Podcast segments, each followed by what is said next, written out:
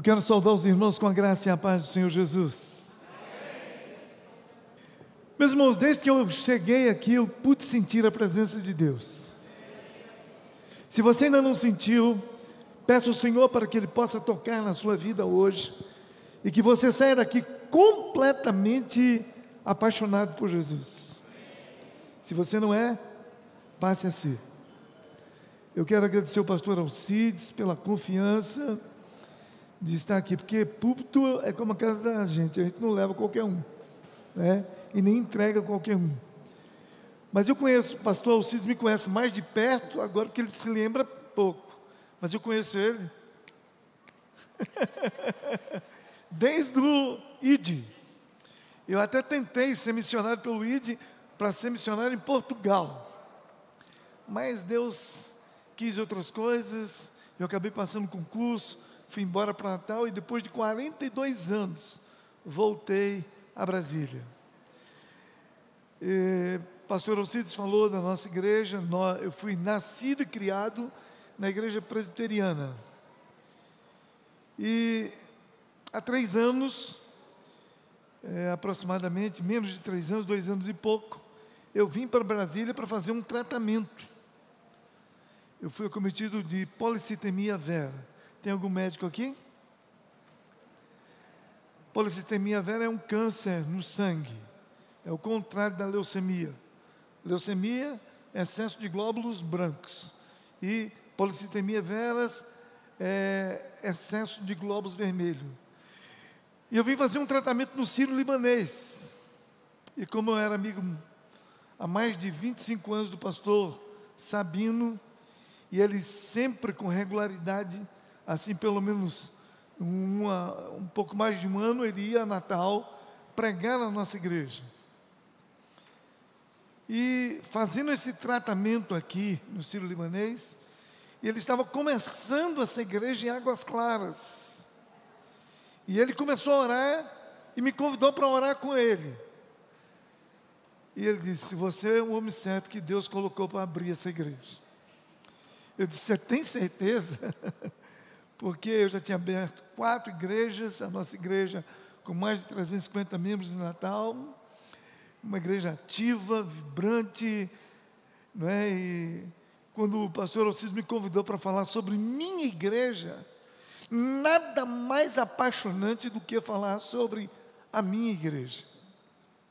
E eu vejo como os olhos do pastor Alcides ficam assim, iluminados quando ele fala do ministério Mamum, quando ele fala da sua igreja. Interessante notar, meus irmãos, que quando nós falamos da nossa igreja, a gente tem autoridade para dizer a nossa igreja, porque Jesus, na conversa que teve com Pedro, disse: Edificarei a minha igreja. E nós que estamos em Cristo Jesus, podemos dizer que essa é a nossa igreja.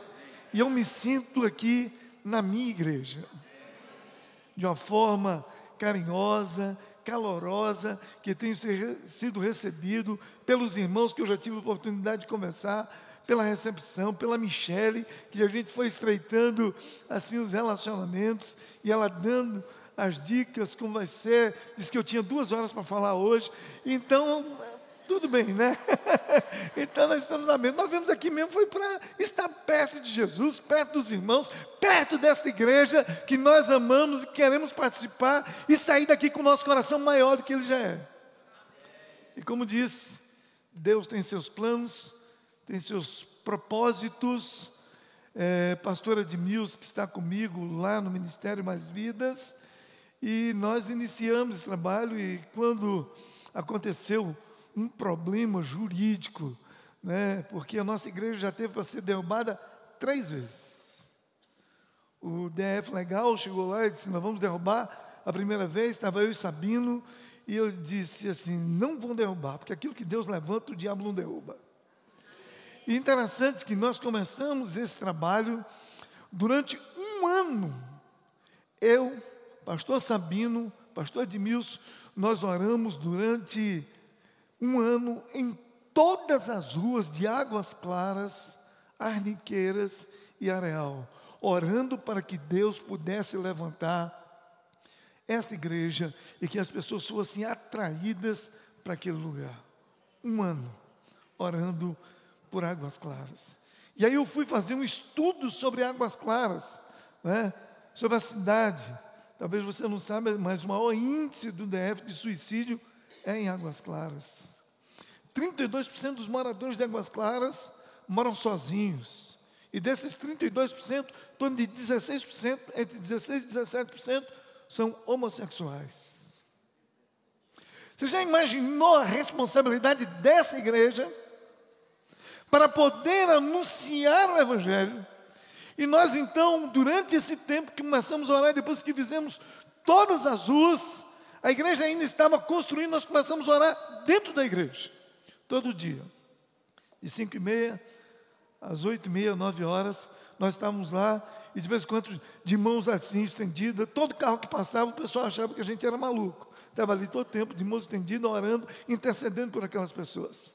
Eu me lembro que um dia nós estávamos orando, eu, pastor Edmilson, pastor Sabino, lá no templo, e estávamos tão empolgados que entra alguém e a gente não vê. Ele entra, lá e um púlpito, estava lá, ele vai e deixa um envelope, uma oferta, e sai. Quando a gente foi perceber, correndo atrás, ele já estava entrando no carro, ele só deu com a mão assim. Era uma oferta que ele estava deixando para a igreja.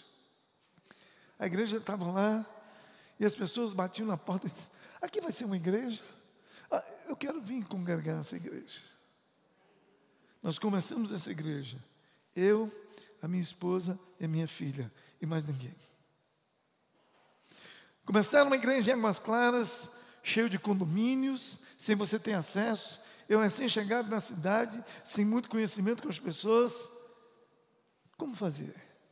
Orar e pedir ao Senhor as estratégias corretas para que pudéssemos alcançar. E hoje, depois de um ano e pouco, quase dois anos, o Senhor já nos dá o privilégio de estar congregando com mais de 50 pessoas e temos um grupo de louvor maravilhoso. Deus tem abençoado. E a Talita faz parte desse grupo de louvor. Pra você tem uma ideia, a maioria dos pessoal do Ministério do Louvor, irmão Edinho, que é o coordenador, o líder do Ministério do Louvor, estava mais ou menos há quatro, cinco anos fora da igreja com a sua família, não queria mais saber de igreja. E eles saíram da igreja e eu fiquei sabendo, comecei a ir lá, visitar, de casa em casa. Nós começamos o trabalho hoje, depois de cinema, estão todos na igreja. Ele, os filhos e a Talita que canta, toca para a honra e glória do nome do Senhor. Amém? Deus tem feito coisas extraordinárias. Eu digo, essa igreja é um lugar de milagres, porque aqui Deus cura, Deus tem libertado, e muitas vezes, quase dominicalmente, chega alguém e eu digo assim: Senhor, coloca os teus anjos aqui na porta desta igreja e não permita que nenhum demoniado entre aqui para poder tumultuar o culto. E muitos endemoniados chegam na porta e dizem: Eu não consigo entrar. Eu vou lá, oro, ele cai na porta da igreja e depois que ele é liberto, ele entra na igreja. Você entende isso? Então é assim que Deus faz, porque Ele tem os seus propósitos e a ideia do pastor Sabino era fazer uma conferência, um jantar, convidar várias pessoas, convidar o Alcides para pregar lá, outro pastor renovado da cidade, para que pudesse fazer uma grande inauguração da igreja. Mas Deus não permitiu nada disso. Pouco tempo, o pastor Sabino adoece de Covid. Dois meses depois, o Senhor promove para a glória de Deus. E nós começamos o trabalho assim como começamos, com um trabalho de oração. Oração, só isso. Todos os dias, cinco e meia da manhã, estávamos lá na igreja e várias vezes eu fui abordado na igreja por marginais, por pessoas que queriam nos assaltar dentro da igreja. Mas o Senhor não permitiu. Eu começava a falar com a autoridade da palavra. E as pessoas começavam a chorar, pediam oração e iam embora. Meus irmãos, Deus tem um propósito na vida de cada um e a igreja começou assim. Esse é um trabalho. E quando o pastor Alcides me falou do tema, na hora só podia vir um texto na minha cabeça. Um texto, olha, um monte de papel aqui, mas não vou falar tudo isso aqui não, só metade. Né? Então é importante, é importante que quando a gente sente, e logo no início, e aí eu comecei a ver como Deus está falando. E primeiro, quando o pastor Alcides disse assim: olha, não veio para cá quem queria vir, mas veio quem Deus quis que viesse. Porque Deus tem um propósito e na nossa vida nada acontece sem o propósito do Senhor na nossa vida. Aí eu comecei, levantei de madrugada, fui dormir tarde, orando, buscando o Senhor. Não tinha programação, não sabia que tinha culto de oração de manhã aqui, fiquei orando no quarto. Aí, o ministro de louvor, primeiro texto que ele abre, era um dos textos que eu vou ler. Logo em seguida, o ministério canta Corpo e Família. Eu disse, louvado seja o nome do Senhor. Deus já está falando. Vai, talvez não vai precisar nem eu pregar nessa manhã. Mas Deus faz assim. E para eu comecei falando que eu vim fazendo um tratamento aqui no Ciro Libanês. E um dia eu tomava uma média de 25 comprimidos por dia. Aí doutor Volney, no hospital hematologista Ciro Libanês, depois de alguns meses tomando quimioterapia, fazendo tratamento, ele reuniu uma junta médica e disse assim: Edinaldo, eu quero dizer para você que o seu caso não tem jeito. Como paliativo, tem uma droga russa e você vai precisar tomar esse remédio. É, são é 30 mil reais. Cada comprimido por dia, mil reais. Então, e isso não vai resolver vai ser só um paliativo. Estava eu e minha esposa, eu disse assim, doutor Valnei, o senhor disse para mim tudo aquilo que eu precisava ouvir. Ficou olhando para mim assim, os outros médicos, eu disse olha, se eu estou vivo e o meu Deus está vivo, o milagre está a caminho. Saí dali e no dia seguinte, era de tarde, no dia seguinte eu compartilhei com o pastor Sabino. E ele entrou no meu carro, ele ministrou 30 minutos sobre a minha vida, orando, repreendendo todo mal. E diz: Você vai fazer o exame, e eu tinha que fazer exame de sangue toda semana. Porque o médico dizia assim: Olha, você pode estar falando e suas células entrar em colapso e você morrer conversando. Você já imaginou isso? Eu disse, eu vou fazer o exame. Fui fazer o exame, isso aí numa, era uma terça-feira. Aí o médico disse que ia pegar os resultados na quinta. Na quinta eu não fui.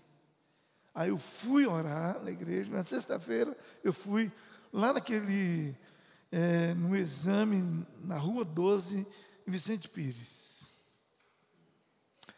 Aí antes de pegar o exame, eu orei ao Senhor e disse: Senhor, eu creio no milagre. Mas na noite anterior, a minha cunhada disse: Não, eu quero que você vá comigo lá na igreja, na Vila Planalto. Uma conferência que está tendo lá e tal. E eu não estou em condições de dirigir. Eu estava na casa dela e levei o carro. Cheguei lá, a igreja estava lotada. Eu sentei no último lugar, uma igreja relativamente pequena. Só que o som estava tão ruim que eu não conseguia ouvir ou entender uma só palavra do pregador. Uma palavra. Aí eu disse, Senhor, abençoa o teu servo ali. Eu sei que ele está se esforçando, mas a gente que está aqui não está entendendo. Usa o teu servo com poder. E eu comecei a orar. Cinco minutos depois, o pastor Sabino tinha orado por mim, na terça-feira, e na quinta-feira, eu tinha feito o exame na quarta, pegava o resultado na sexta, e na quinta-feira eu fui nessa igreja. O pastor, eu tinha acabado de orar, cinco minutos depois, Ele vai lá no, onde estava e diz: O Senhor está tocando no seu sangue agora. E fui embora. Deus faz sua, as coisas de uma forma extraordinária.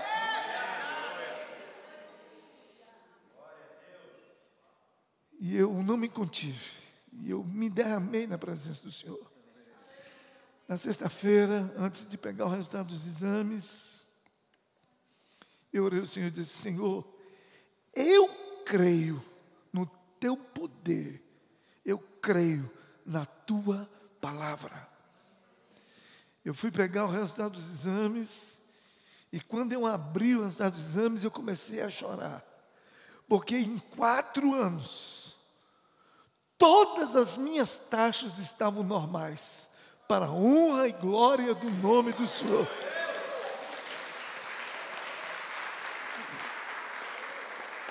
E como minha cunhada tinha ido comigo, eu cheguei e coloquei o resultado dos exames em cima da mesa e disse: Esta é a prova de que o nosso Deus está vivo. Na segunda-feira, eu fui lá, no Sírio Libanês, marquei a consulta com o doutor Valnei, disse, doutor Valnei disse assim, é impossível isso que você está me mostrando. Você vai fazer mais tantos, ele me pediu tanto exame, que quase que eu sou ex-funcionário do Banco do Brasil, e a Cassi não queria pagar. Porque um era 17 mil, outro era 14 mil. E demoraria mais ou menos uns 15 dias para o resultado vir.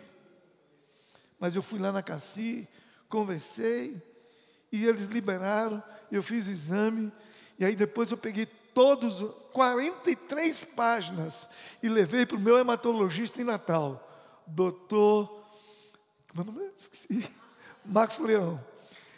E eu entreguei para ele, disse, Edinaldo, você está curado, você vai tomar só uma S e uma lupurinol uma vez por, todo dia, uma vez por dia.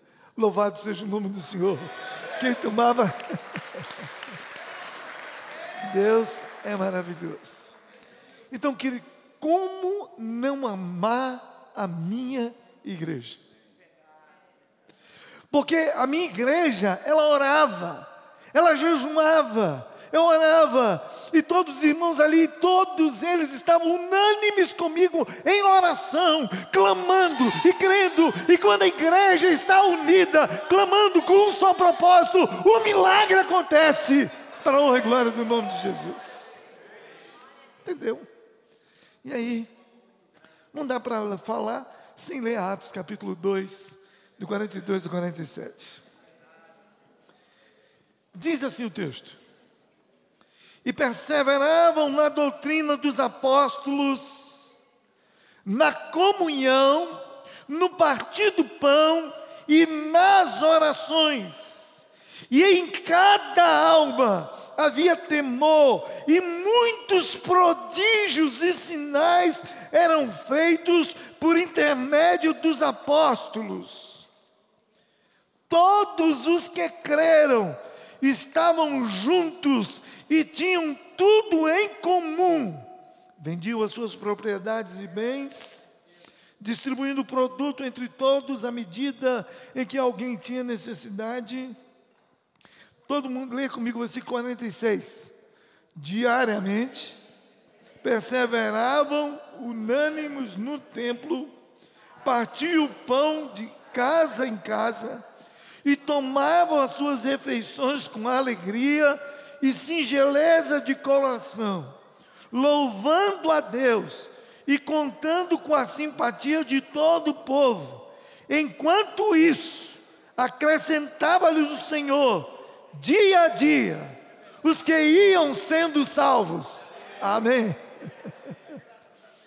Meus irmãos, eu olho para esse texto e cada vez mais eu fico apaixonado, porque quando nós podemos compreender os propósitos de Deus para a nossa vida, e eu digo assim: a igreja local é um lugar onde a gente precisa estar Se você está doente, é lá que você deve estar. Se você está triste, é lá que você deve estar. Se você está bem, se você está feliz, é aqui que você deve estar.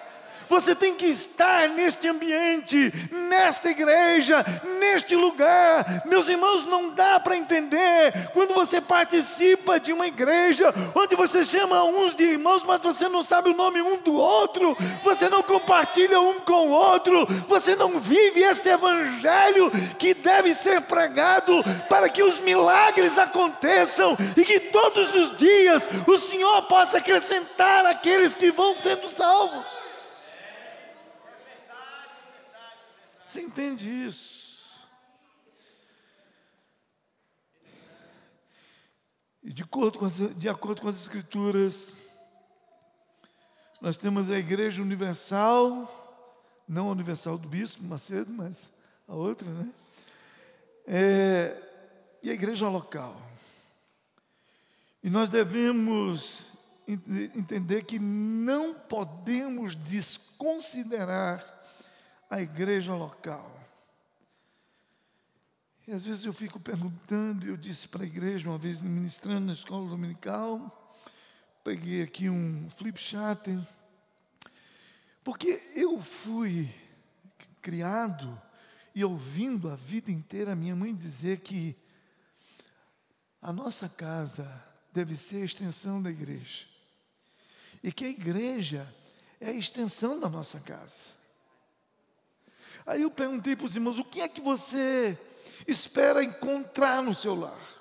E as pessoas foram dizendo: harmonia, amor, alegria, perdão, arrependimento. É... Eram tantos adjetivos. Aí eu virei a página e disse: e o que é que você espera encontrar na igreja? Aí eu percebi que as pessoas diziam a mesma coisa. Tudo aquilo que elas diziam que queriam encontrar no seu lar, elas também queriam encontrar na igreja. Então, meus irmãos, nós temos que entender que essa igreja, ela precisa trazer experiências e eu preciso ensinar os meus filhos, ensinar os meus netos a amar essa igreja. Eu preciso amar essa igreja, eu preciso estar lá, eu preciso cultivar, eu preciso amar, eu preciso vivenciar essa experiência maravilhosa maravilhosa de estar em família, de poder adorar o Senhor em família e glorificar e bendizer o nome do Senhor em todo o tempo. No ano de 2017, eu fui convidado para participar do congresso Aviva Brasil Coreia. E aí, quando me escolheram como um dos preletores, eu não acredito, eu? Não, deve ser. Mas aí Fui. Cheguei na Coreia, eu fui impactado. Porque todos os dias, nós passamos dez dias lá. Todos os dias, quatro e meia da manhã, tinha o um culto de oração. E eu me lembro que no primeiro dia a gente se atrasou 15 minutos. E quando eu entrei no templo, não tinha lugar para sentar. Um templo enorme. E aí tinha crianças, tinha adolescentes, tinha jovens, tinha pessoas idosas, todo mundo lá. E uma coisa, uma atmosfera extraordinária. Quatro e meia da manhã, com dez graus abaixo de zero. Você sabe o que é isso? Não tinha desculpa para que aquelas mães que tinham crianças de colo não estivessem presentes na igreja. E eu pude perceber que cada hora em que aqueles irmãos estavam ali orando como igreja local, e eu percebi que eles diziam a mesma frase, eu perguntei para a nossa intérprete, a irmã Gina, que inclusive o ano que vem estará conosco aqui na nossa igreja.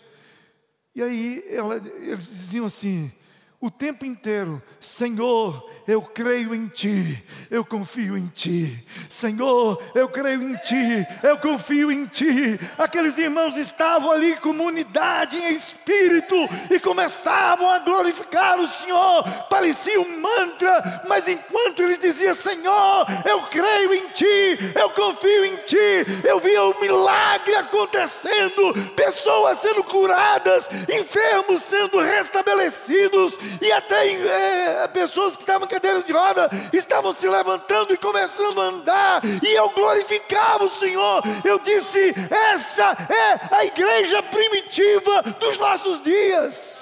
E eu dizia, Senhor, eu quero uma igreja dessa, eu quero participar de uma igreja dessa, como esta igreja que estou vivendo aqui na Coreia. Era algo tão extraordinário. E na hora que o reverendo Lee começava a adorar o Senhor, ah, meu Deus, eu ficava vendo assim, uma manifestação do poder de Deus. Eu pude perceber que no púlpito, no palco, que era enorme, ninguém subia lá de sapatos, Alcides. Tinha umas chinelas de pano que a gente, quando subia lá, tinha que calçar. Mas antes da mensagem, então ele chamava todas as crianças e todos os adolescentes na frente, e aquelas dezenas de pastores colocavam as mãos sobre cada uma daquelas crianças, oravam e diziam: Senhor, que essas crianças sejam apaixonadas por Ti, que amem, Senhor, a Tua palavra, Senhor, que intercedam pelas pessoas que não conhecem. Meus irmãos, nós estamos fazendo isso hoje. Às vezes qualquer desculpa é suficiente para não trazer os nossos filhos à casa do Senhor. Nós inventamos qualquer desculpa para não trazer os nossos filhos para serem abençoados pela palavra de Deus. Então eu entendo, e ali eu fui vendo como é que Deus manifestava o seu poder e a sua graça de uma forma extraordinária.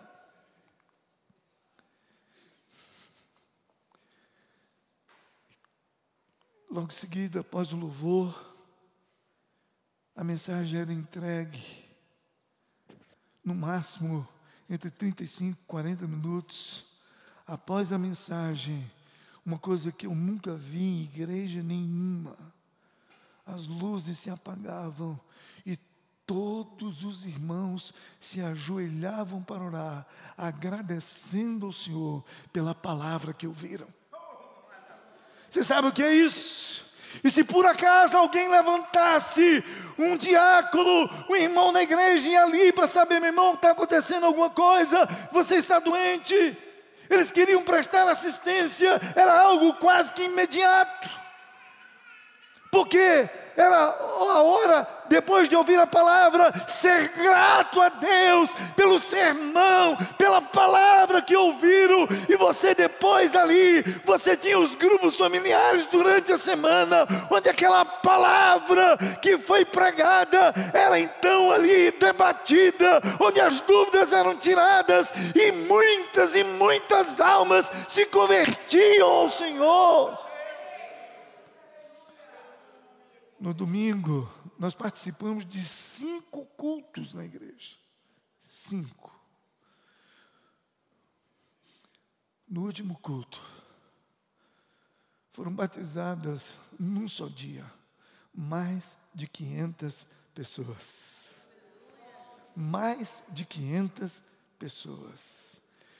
Todas elas que foram ganhas nos grupos familiares porque as pessoas levavam seus familiares, levavam seus amigos, para que cada um pudesse ouvir a palavra de Deus. E o convite era esse: você vai, você está sendo convidado para ouvir uma mensagem que vai mudar a sua vida. Meus irmãos, nós somos tão tímidos para convidar as pessoas para vir. Olha, se der, aparece lá. Meu irmão, você está sendo convidado para ouvir a maior e de todas as palavras que você podia ouvir. E quando você ouvir a, a, palavra de Deus, ela vai mudar a sua vida, vai mudar a sua história. Você não pode faltar. Se você não puder ir, eu vou te pegar na sua casa. É assim que esses irmãos fazem. Uma coisa interessante, eu cheguei lá no dia em que é, é como se fosse o Enem aqui. Então o comércio fecha, todos os metrôs e todos os ônibus funcionam de graça para levar os filhos para fazendo vestibular. E enquanto os filhos estão fazendo vestibular, as igrejas estão lotadas dos irmãos, dos pais, orando pelos seus filhos que estão fazendo a prova naquele lugar. Olha o resultado, veja o que é que está acontecendo, como é que não pode, tem que ser Deus, é um mover de Deus de uma forma extraordinária naquele lugar na igreja local, na igreja do Senhor, era vivendo Atos capítulo 2 de uma forma extraordinária nos nossos dias. Essa é a minha igreja. Essa é a sua igreja. Então, que você possa amar essa igreja, que você possa desejar participar dessa igreja, que você possa viver essa igreja de uma forma extraordinária. Eu fiquei, eu fico olhando o pastor Alcides falar aqui, eu disse assim, meus irmãos, esse é o maior desafio para cada um de nós, que nós possamos ser incentivadores. Abraça o seu irmão. Tem gente lá na nossa igreja que disse assim: olha eu entrei aqui angustiado, mas por causa do abraço do irmão Rafael, eu resolvi ficar e Deus abençoou a minha vida e eu não quero mais sair daqui. A nossa igreja lá na terra era conhecida como a igreja do abraço.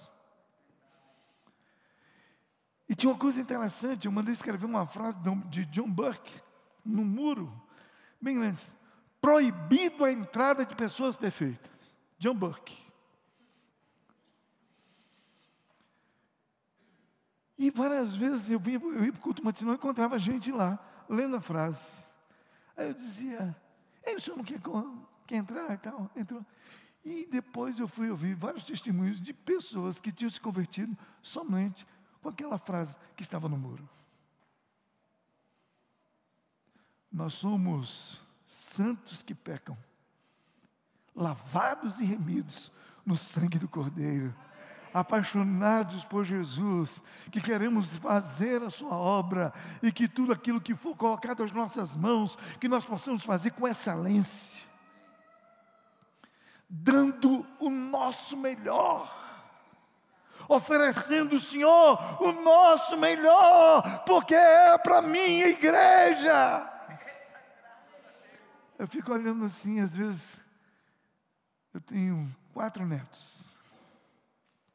Mas quando fala assim, vamos para esses meninos, eles ficam assim saltitando de alegria, eles amam a igreja, eles querem estar na igreja. Porque esse lugar deve ser um lugar melhor para estar. Davi disse assim: Eu prefiro estar um dia na casa do Senhor do que em qualquer outra parte mil. Nós temos que provocar na nossa família e em nós mesmos o desejo de estar na casa do Senhor para adorá-lo, para glorificar e bendizer o seu nome. Que nós temos que entender que nós devemos entrar para adorar e sair para servir, porque foi para isso que nós somos chamados. Deus não escolheu você para ser um espectador da sua palavra, mas para você ser um trabalhador da sua seara. Você entendeu isso? Você não tem que estar aqui para observar que o pregador falou errado, fez uma citação errada, que não gostou do hino que o grupo de louvor escolheu.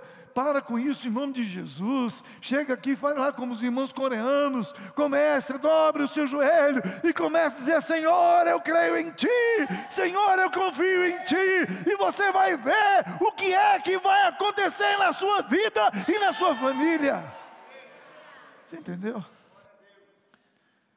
Gente, eu olho e vendo o comentário de Wiersbe a respeito desse texto, ele diz uma coisa interessante.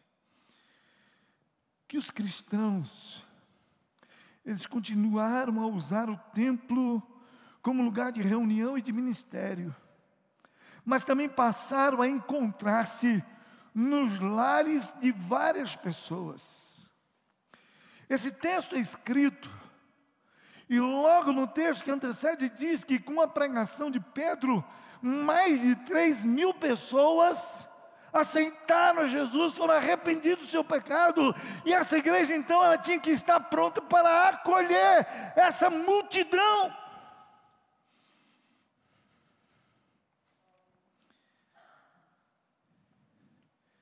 E esses três mil novos conversos precisavam ser instruídos na palavra, ter comunhão com o povo de Deus, a fim de crescer e de se tornar testemunhas eficazes.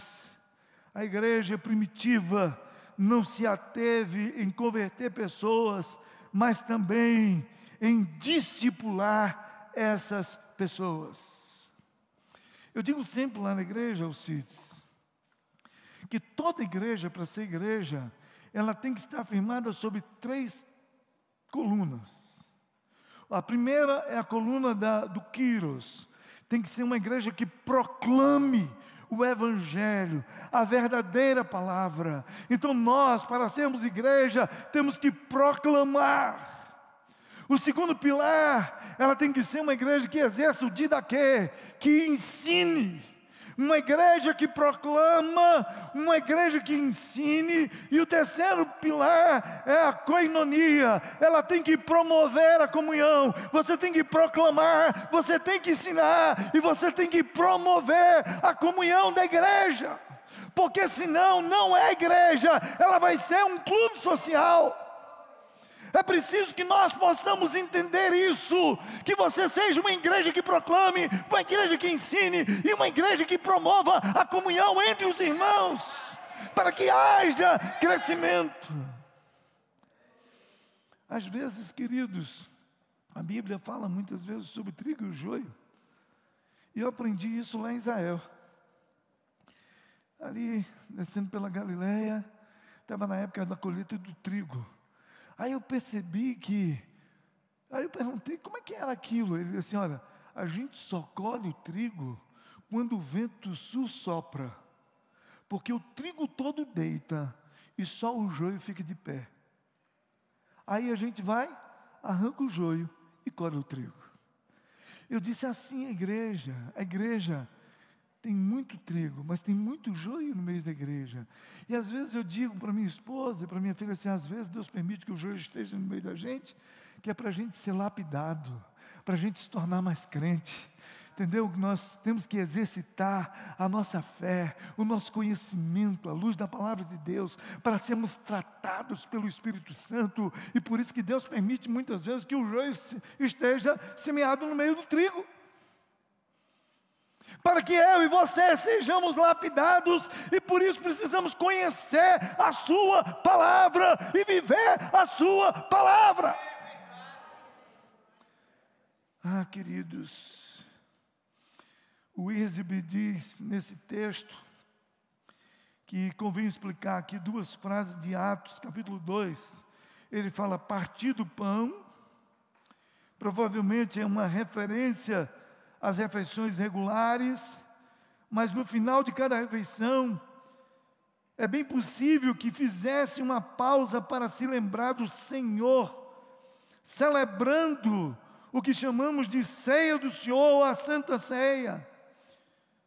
O pão e o vinho, que eram elementos comuns sempre presentes na mesa dos judeus, e o termo comunhão não significa apenas estar juntos, quer dizer, ter em comunhão, podendo estar fazendo uma referência ao compartilhamento dos bens materiais praticados na igreja primitiva.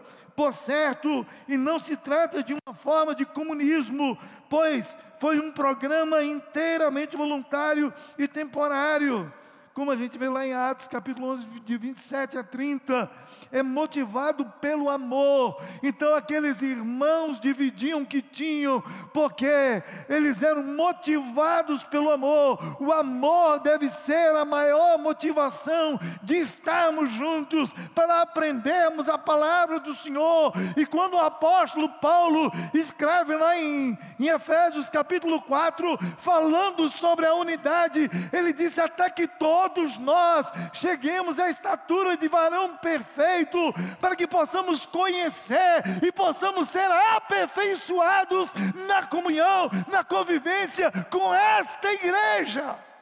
Orando, lendo a palavra e anunciando o Evangelho àqueles que ainda estão fora.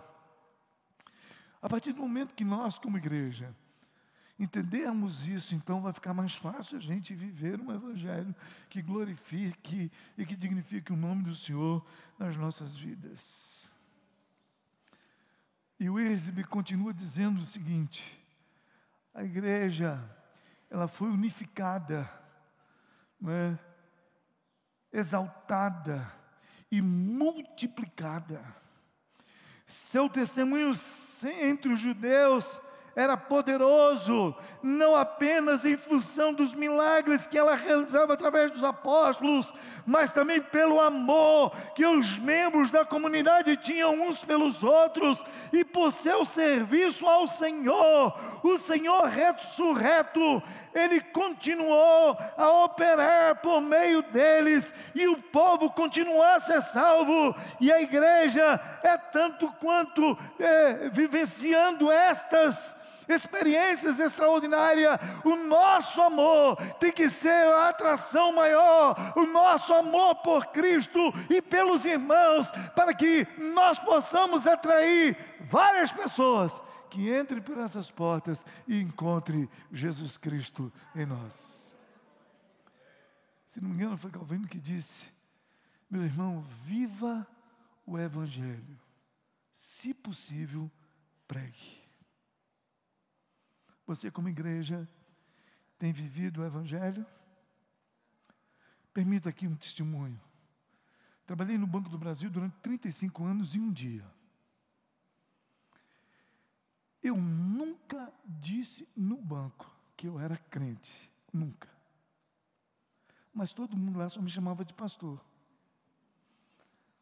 No último dia, e a nossa agência ela durante cinco anos seguidos, ela foi escolhida o melhor clima organizacional das agências do Banco do Brasil do Brasil. Cinco anos seguidos.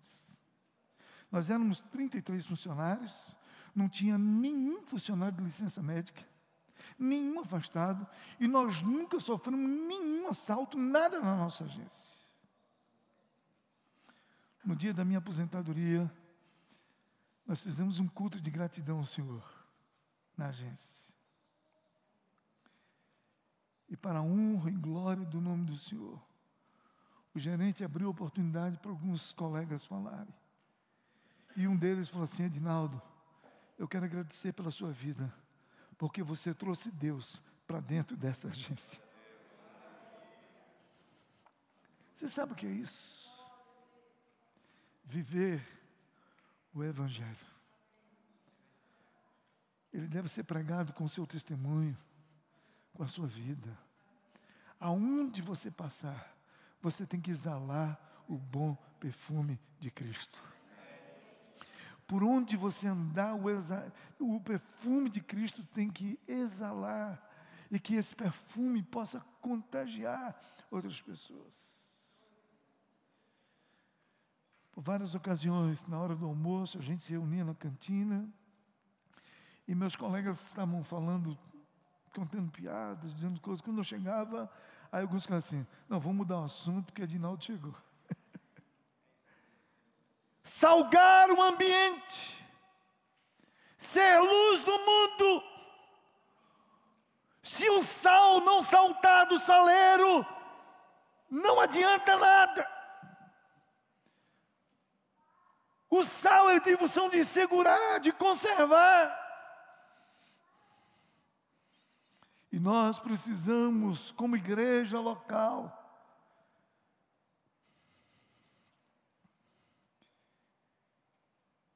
exalar o bom perfume de Cristo, salgar o nosso ambiente. No ano de 1998, foi o ano que as, os bancos começaram a implantar esse saque eletrônico, esses que todo mundo utiliza nas agências, que hoje ficam fora, que tinha em todo lugar, tem nas farmácias. E eu fui designado para tomar conta desses desses caixas. Era fazia um rodízio. Cada assistente de supervisão ficava um mês e naquele mês e no dia em que eu entreguei na minha agência, só tinha eu de evangélico. Eu coloquei um convite para minha ordenação como pastor, que ia acontecer no sábado, dia 6 de junho de 1998. no final do dia, que eu ia passar a responsabilidade daqueles caixas para um outro colega, na hora de conferir, estava faltando cinco mil reais. Eu disse, não pode. Era um dia de pagamento, final de mês, muita coisa. E aí eu olhei todos os boletos, fiquei esperando todos os caixas encerrar para saber se não tinha sobra com algum caixa. Naquele movimento todo, você pode ser que tenha anotado e passado a menos o dinheiro, ou a tesouraria, esperei a tesouraria fechar, esperei os caixas fechar, nada. Eu tinha uma, uma gerência de expediente naquela época terrível. Ele disse assim, Adinaldo, eu gosto muito de você, mas o maior problema que tem entre você é porque você é crente. E ela disse: Eu vim para essa agência e só vou sair daqui quando aposentar. Eu fui orar ao Senhor. Disse, Senhor, promove a Ana Maria para qualquer lugar. Dê o um melhor lugar para ela, desde que não seja aqui. Quinze dias depois ela foi transferida para a honra e glória do nome do Senhor. Ela não sabia o Deus que eu servia. Eu coloquei isso no grupo de intercessão da igreja. A gente tem um trabalho lá que era café com fé, todas as 15 horas, onde todo mundo vai orar lá. E de manhã tem um culto matinal. Apresentei o nome dela lá 15 dias. E ela, esse não, se você não achar esse dinheiro, você vai ter que pagar. Logo em seguida, aí eu fui, falei com um colega, Salomão, da agência Centro. Eu trabalhava na Ribeira na época. Aí ele, a gente olhou, ele tinha muita experiência, porque eu tomava conta de oito máquinas, ele tomava conta de 40 máquinas.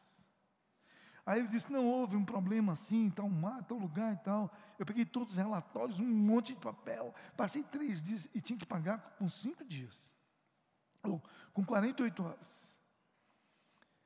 Nada daquilo. Eu falei, meu Deus do céu. Quando a gente olhou todos os relatórios, ele olhou para mim assim, não, sinceramente, você não pegou esse dinheiro, não?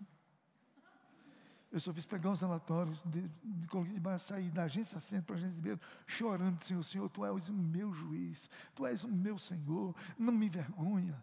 Aí cheguei na agência, um colega meu que era muito católico, assim, muito envolvido, ele dizia assim, não, tudo isso está acontecendo só porque você vai ser ordenado pastor. Eu disse, é. Então, saí do banco, fui na casa da irmã Lutz, que era uma serva de Deus que orava muito por mim, pelo ministério. Cheguei na casa dela, não disse nada. Eu estou vendo que o pastor está triste. Eu disse, é, minha irmã, eu vim aqui para orar porque eu estou angustiado. Ela me levou lá para o quarto, eu, ela, a filha dela, orou. Ela abriu a palavra de Deus lá em Daniel e disse: O Senhor revela o profundo e o escondido, e com ele mora a luz. Aí eu contei, ela disse: Eu vou jejuar e orar. Enquanto o senhor não falar quem pegou esse dinheiro, eu não vou parar de jejuar e orar.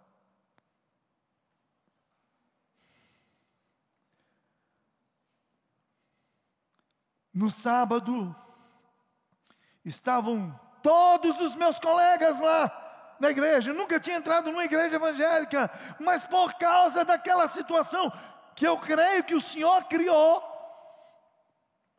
Todos os meus colegas estavam lá.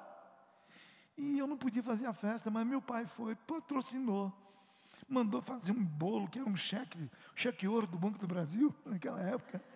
E falando lá, né, os dizeres né, de Timóteo, que o Senhor chamou para o ministério, me achou aprovado para o ministério, e muito refrigerante, muita comida. E eu fiquei assim, meus colegas pensando que eu peguei dinheiro para fazer essa festa.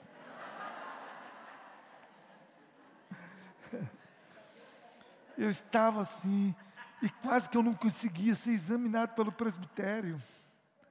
Presbitério, assim, aqueles, né? Você sabe como é que é? Os caras queriam que eu dissesse até o CPF dos apóstolos. Era um negócio assim. Eu sem cabeça para poder pensar. Mas fui aprovado, fui ordenado. Na segunda-feira, de domingo para segunda, a minha filha mais velha teve um sonho. E aí eu já tinha saído para o banco ela disse: Olha, mamãe, eu sonhei um homem pegando um dinheiro de papai. Eu nem contei para ela isso. A irmã Lourdes orou, que orou, me disse assim, que ia orar e jejuar enquanto o Senhor não mostrasse quem tinha pego esse dinheiro. Ela não ia parar de orar. E ela ligou lá para casa, não tinha celular ainda. Eu não tinha, né? Alguns já tinham. Aquele tijolão assim, Motorola. É, não sei se alguém lembra disso.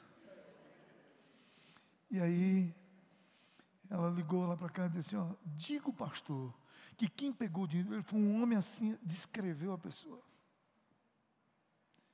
Quando eu entro na agência, entro o senhor de pasta, era um auditor do Banco do Brasil, que veio para auditor, é naquela época, todo funcionário de oito horas, o banco estava querendo demitir. Imagino com 5 mil reais naquela época, 1998, era um bocado de dinheiro. Sumiu assim. E a Ana Maria queria me proibir de entrar na bateria de caixas. Aí eu cheguei cedo, entrei com esse cara. Não sei quem era, sabia? Subiu, era o inspetor do Banco do Brasil que veio para ver meu caso. Por que, que eu ainda não tinha pago? Já fazia mas, quatro dias, eu não tinha depositado o dinheiro, e como era quantia grande, ele veio para poder me advertir, provavelmente da minha demissão. Aí eu cheguei, como se não tivesse nada, uma bateria enorme. Eu comecei de lá para cá, abrindo as coisas, a Maria olhando para mim assim, eu nem olhei para ela, falei, tirando, abrindo lá os cartões de autógrafo. E nisso veio um rapaz da limpeza, varrendo. Então, quando chega no último caixa, ele olha assim, não, ó, tem um bolo de dinheiro aqui. Quando, aí nisso já tinha chegado uns quatro ou cinco colegas do banco, caixas. Aí Ana Maria, a endemoniada, ela vai, Deus usa ela para pegar o dinheiro e ela olha, era exatamente o sentado no dia que o dinheiro tinha desaparecido. Para a honra e glória do, do nome do Senhor. E aquele meu colega disse, Edinaldo, tudo isso está acontecendo porque você vai ser pastor, mas Deus vai te dar a vitória. Eu disse assim, eu disse assim, Deus usou até a mula de Balaão para falar. sabe o que é isso? Aí nós começamos, ela mesmo, chorando com dinheiro na mão, veio me abraçar com todos os colegas. Todos nós chorando nisso. Desce um colega meu, José Dinaldo. Olha, Dinaldo, é o seguinte: o inspetor chegou aí, pediu para você subir imediatamente, porque está faltando 5 mil no relatório do banco. Eu disse, meu amigo, esse dinheiro já apareceu, nem estava comigo. Sabe o que é isso? Deus. Quando Deus quer agir, Ele age através da sua igreja, que ora, que intercede e o milagre acontece. O melhor lugar para estar é na minha igreja. Não abra mão, traga os seus filhos, venha para a igreja, seja com qualquer problema que você tiver, venha para a igreja. Este é o lugar para você estar, porque aqui é o lugar de vitória, é aqui que você vai ser consolado, é aqui que você vai ser alimentado, é aqui que Deus vai mostrar os propósitos para a sua vida.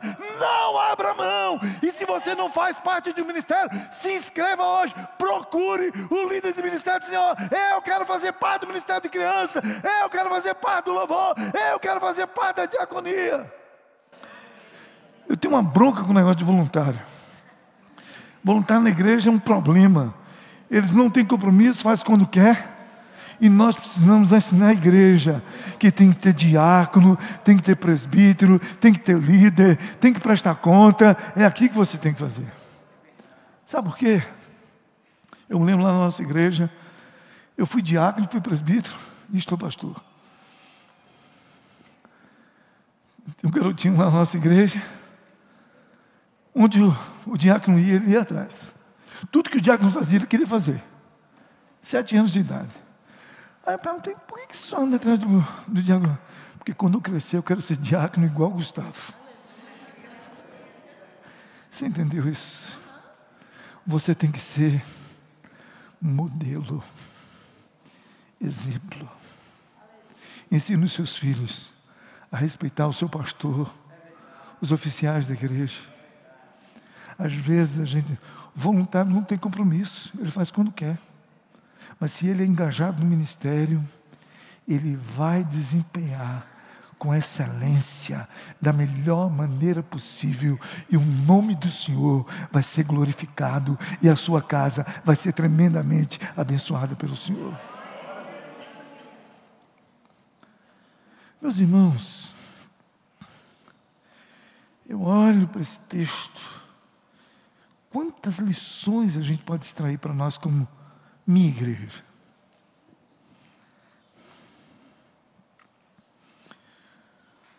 Os cristãos que, vê, que vemos no livro de Atos dos Apóstolos nos contentavam em encontrar uma vez por semana, no culto habitual.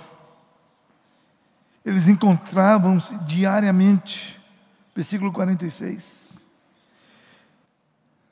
Eles cuidavam uns dos outros, Atos 6, 1.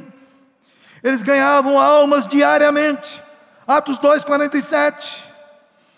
Eles examinavam as Escrituras diariamente. Atos 17, 11. E cresciam em número diariamente. Atos 16, 5.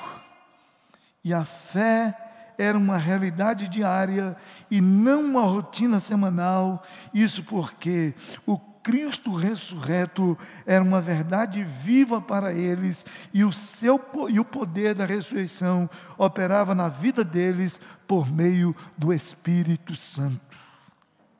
A promessa ainda vale para nós hoje. Todo aquele que invocar o nome do Senhor será salvo.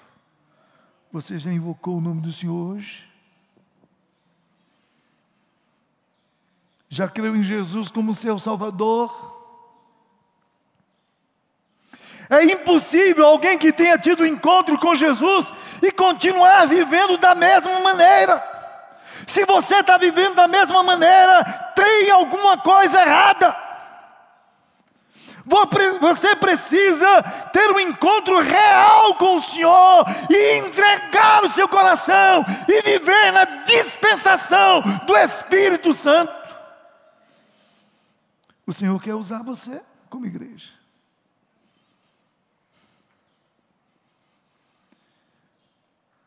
Que nesta manhã, que durante esses dias, o Espírito Santo esteja falando e lapidando o seu coração. E às vezes, ser lapidado dói. Não é fácil, não. É difícil. O Senhor está no meio da sua igreja para abençoá-la. Na igreja local, os crentes têm comunhão preciosa. Eu reuni a diretoria da nossa igreja. Eu sou muito bom de aprender, né? Aprendi logo com o pastor Alcides, numa conversa que a gente teve. Ele disse: Olha, todo ministério para começar, para ter êxito, ele tem que estar plantado sobre três colunas: amor, transparência e lealdade. É isso mesmo? Aprendi? Nós precisamos aprender a exercitar o nosso amor, a viver com lealdade e a viver de forma transparente, porque Deus se agrada. Esse cântico que o grupo cantou aqui, Corpo e Família, tem muita gente que não pode cantar isso. Somos um. Somos um em Cristo Jesus. Então aqui não pode haver algo diferente. Na igreja local, os crentes crescem e dão frutos. Na igreja local, os crentes crescem e dão frutos. Qual fruto que você está produzindo? Como igreja. Na igreja, no ministério humano. As pessoas conseguem comer o fruto do amor em você? Da fé? Da solidariedade? Olhe para você hoje, faça um exame introspectivo e veja o que é que precisa ser mudado. Que se você não mudar, se você não estiver disposto a mudar, não vai acontecer nada na sua vida. Esteja disposto a mudar. E a melhor maneira para mudar e para dar fruto é de acordo com a palavra de Deus. Ela é a coluna principal. São os fundamentos mais importantes. A Bíblia, a palavra de Deus. Ela é a nossa única regra infalível de fé e prática. Isso não é retórica. Isso é verdade. Esse ano, pastor Alcides, eu comprei um livro devocional para cada família. E tô, trabalhei e ensinei todos, durante um ano inteiro, vocês vão fazer um devocional em família. Gente, cada vez que o grupo familiar se reúne, tem dois, três testemunhos eu começo a glorificar o Senhor. Que oportunidade maravilhosa de você incentivar a igreja a viver uma vida que glorifique o Senhor à luz da Sua palavra, ensinando o povo a amar essa palavra, ensinando o povo a buscar o Senhor. A gente gasta mais tempo no WhatsApp, mais tempo no Instagram, em outras coisas, do que lendo a palavra de Deus, do que se alimentando da palavra do Senhor.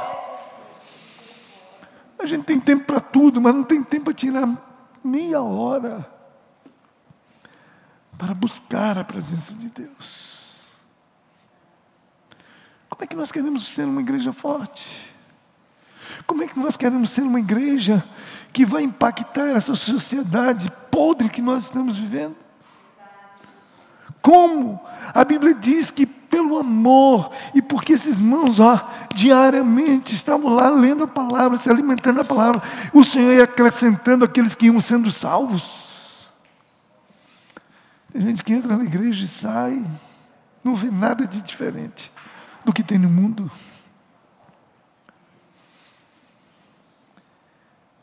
Na igreja local, um membro se preocupa com o outro. Como eu disse, a minha igreja, ela tem que ter proclamação, ela tem que ter ensino ela tem que ter comunhão. Nós instituímos lá na igreja o dia 1 de maio, dia da família, Ministério Mais Vidas. Eu disse, meus irmãos, eu não quero alguns, eu quero todos. Dia 1 de maio eu sei que ninguém trabalha. Então vamos estar todo mundo juntos. E outra coisa, nós vamos levar, cada um vai levar a melhor comida, nós vamos colocar lá e fazer um grande ajuntamento de panela. Você vai comer de tudo. Que é para ensinar a igreja a viver em comunhão.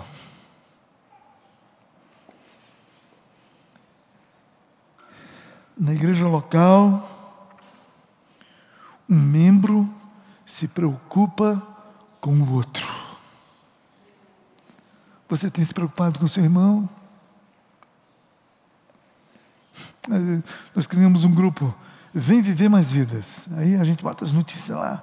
Aniversário, todo mundo da igreja parabeniza aquele aniversário do dia. O irmão está com uma dificuldade. Todo mundo vai orar por ele. Preocupação um com o outro.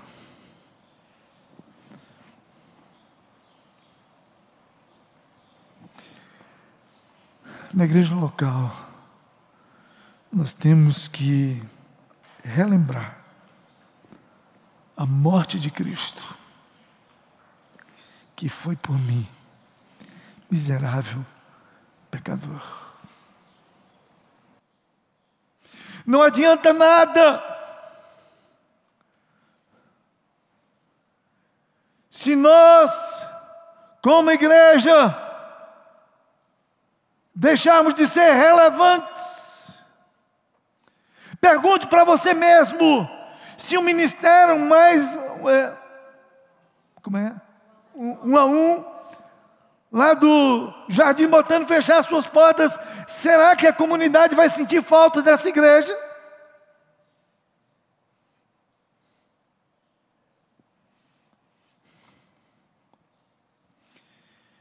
Eu fiz essa experiência com a nossa igreja. Lá em Natal. Aí nós tínhamos próximo da igreja um complexo de apartamento com 642 apartamentos. Aí eu entrei em contato com a síndica responsável lá. Ela disse que lá tinha muita gente com mexia com drogas, envolvida, não sei o quê. Eu falei assim, eu queria fazer um culto, pelo menos uma, um domingo por mês. Nós vamos sair da igreja e vamos fazer o culto lá. Gente, que desafio. Aí eu começava o culto dizendo: a sua igreja, a igreja do seu bairro está aqui para dizer que Jesus pode mudar a sua história. E foi um impacto. Aí vieram as chuvas, a gente parou de fazer. Aí a mulher lá disse: Pastor, pelo amor de Deus, não deixe mais de fazer o culto aqui na praça.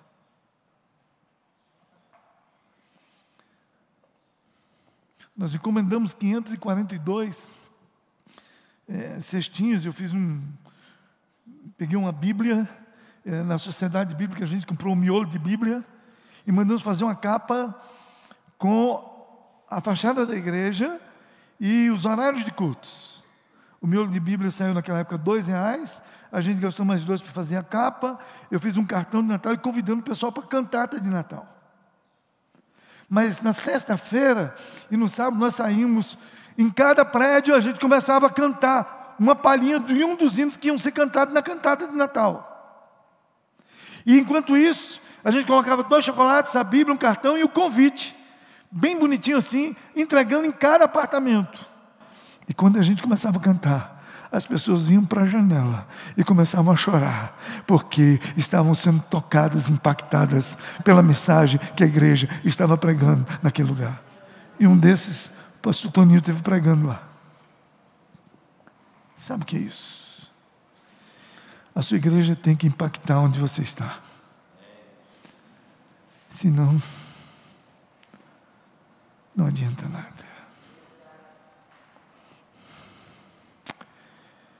Eu tinha mais uma hora e meia para falar, mas eu vou parar por aqui. mas, queridos, eu gostaria, antes de terminar, Eu gostaria de ler um texto de um amigo, em que ele diz assim, ele fazendo um autoexame,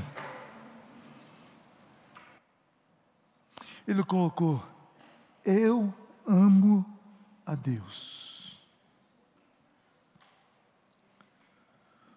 Somos ordenados a amar a Deus e amar uns aos outros e amar os nossos inimigos. A chave do nosso amor é perceber que o primeiro objeto do nosso amor é o próprio Deus. Gálatas ensina que o amor é, o, é fruto do Espírito Santo, portanto, não podemos produzi-lo, mas podemos ser manifestado em nossa vida. Aí ele colocou um epígrafe: com todo o meu coração, se o Senhor é o nosso Deus, devemos exercer o nosso amor com temor e com o coração cheio, firmemente focado nele. Isso fala da devoção e da adoração. Começa fixando os nossos corações no início de cada dia.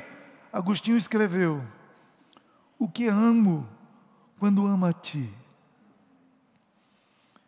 Com toda a minha alma isso significa com toda a nossa vida, com toda a energia do homem interior e com todas as manifestações externas. Fazemos isso principalmente por meio da consagração de nossos corpos e das nossas vidas que vivemos nesses corpos e, portanto, a obediência ativa na vida cristã, a expressão suprema do amor de Deus com toda a minha mente.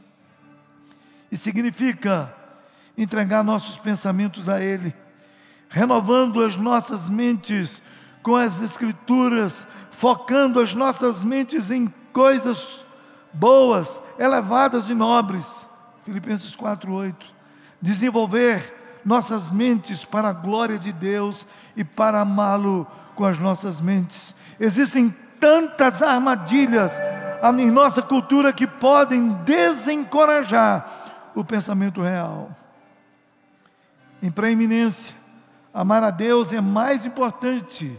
Isso significa que o nosso amor por Deus deve ser preeminente em nossas vidas. Todos os outros amores devem empalidecer em comparação em primeiro com o primeiro amor. Nenhum rival. Lucas 14, 26 se alguém vier a mim e não aborrecer o pai e a mãe, mulher e filhos, irmãos e irmãs, sim, e também a própria vida, não pode ser meu discípulo. Nenhuma recusa. Lucas 14, 27. Em quem não carrega a sua cruz e não me segue, não pode ser meu discípulo. A cruz representa o sacrifício e a submissão à vontade de Deus. E amar a Cristo é nunca recusar a qualquer sacrifício que o amor possa agir sem recuo. Quando chegamos a Cristo, devemos calcular o custo no amor. No amor. Há um custo. Uma vez colocamos a, a mão no arado, o amor exige que olhemos, que não olhemos para trás. E se amarmos a Cristo, nós o seguiremos até o fim. Que Deus esteja abençoando cada uma das nossas vidas, que possamos amar o Senhor incondicionalmente. Eu gostaria que enquanto essa canção vai ser tocada, que você possa curvar a sua fronte e possa orar ao Senhor. Rasgue o seu coração agora na presença do Senhor e diga: Senhor, eu quero te amar incondicionalmente. Eu quero ser teu discípulo. Eu quero te servir. Eu quero te adorar. Eu quero, Senhor amado, fazer a diferença aonde o Senhor me colocar. Em nome de Jesus. Feche seus olhos e ora ao Senhor.